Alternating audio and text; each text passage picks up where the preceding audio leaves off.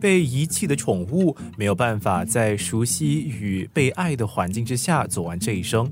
好在本地有不少动物福利组织会竭尽所能，确保这类的动物能带着一丝尊严离开这个世界。生活加热点。大家好，我是 Derek，我是 Spy Animal 创办人。有些动物是在被遗弃的时候，如果是在很像我们发现到，在在 online 有时我会去读一些人家会 post 一些东西嘛，所以有时会看到了，等会就去去救他们。吧，我觉得有些是缘分，我有时会去喂野狗的嘛，然后我就在碰到那有一些看到一些需要帮忙的动物，我就会帮忙咯。还是有些人会 write into 我们，然后我会去看我们的 finance 的 report，我们的 account 先，especially 我们要看我们的 space 也是，then 我们的 manpower 有没有那个能。能力，如果有那个能力，我们就会去帮忙了。Voices for Animals 不遗余力地帮助有需要的动物，不免也时常得处理动物的死亡。有动物我们 take over 的时候，如果它的 condition 真的蛮糟糕的时候，死亡率有时候会蛮高的。因为你看哦。通常人家都是在遗弃啊动物的时候，都是在他们最脆弱的时候，还是很病的时候，他们没有那个能力去照顾他们了。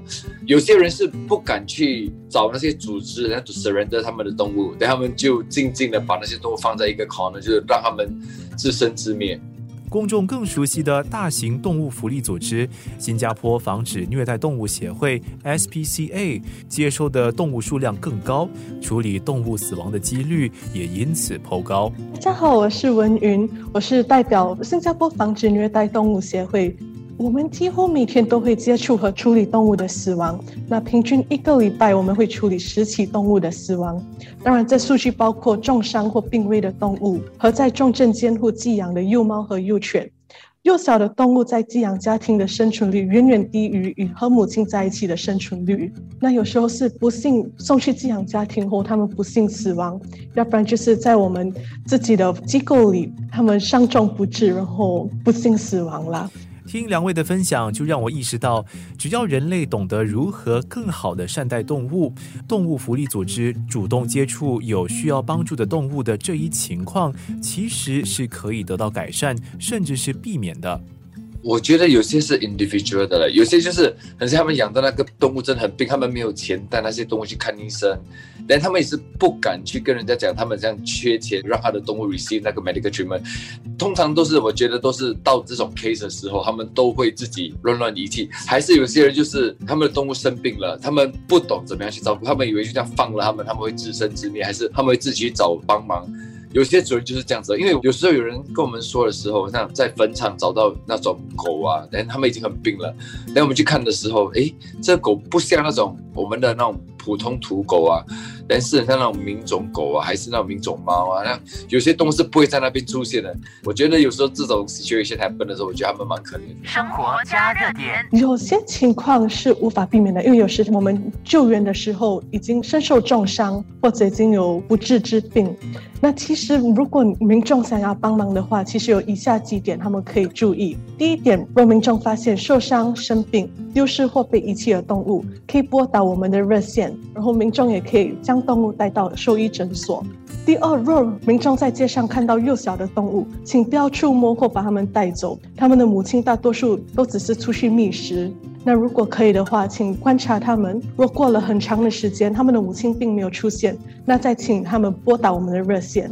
第三的话，就是猫咪监护人应该为窗户装上网，这是以便防止它们从高楼坠落。那我们平均每每周会收到五起动物从高楼坠落的案例。而其中一半的动物会伤重不治或当场身亡。那最后一点呢，就是要做一个负责任的宠物主人。我们不提倡宠物在家以外的地方自由流荡，因为它们很有可能从高处坠落，发生交通事故，并带给您的邻居不便。生活加热点。通过前两集的节目，我们都已经知道，安乐死是宠物主人在别无选择之下，出于爱而为宠物所做出的决定。但是在动物福利组织里，头呢？义工团队们会在什么情况之下，出于哪一心态，选择为被拯救或者被收容的动物安乐死呢？我们的 organization we don't advocate on euthanasia。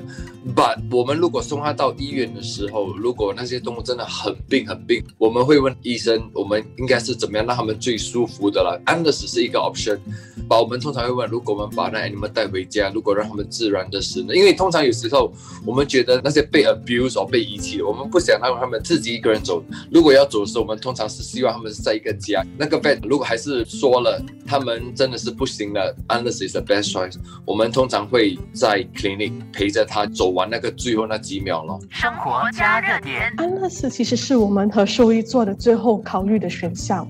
而在做这个决定之前，兽医会有很多很多的考量。那在种种考虑下，当他们觉得动物已经没有治疗的方案，然后往后也没有什么生活的质量，那他们才会考虑安乐死。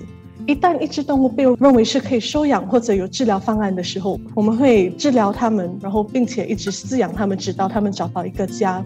那即便这需要几年的时间。